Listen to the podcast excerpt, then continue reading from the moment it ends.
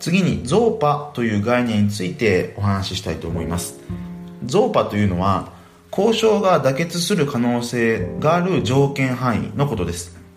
Zone of Possible Agreement この略称です。例えばですね家電量販店で家電を購入するシーンを考えてみましょうか。ある、まあ、5万数千円ぐらいの家電を見つけたとしましょうか。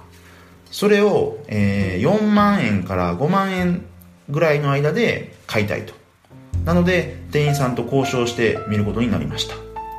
で店員さんとしては、まあ、4万5千円までであれば値下げできるかなというようなお話です。この場合ゾーパは4万5千円から5万円の範囲となります。まあこのように交渉の妥結する可能性が考えられる範囲をゾーパというふうに言います。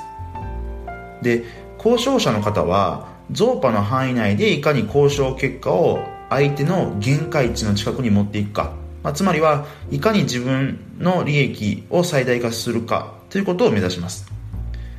交渉者は自らの限界値を分かっていてもですね交渉相手の限界値を直接知ることはできないので交渉の過程を通じて可能な限り相手の限界値を予測することが必要になります、まあ、それがですね交渉を有利に進める秘訣の一つですね。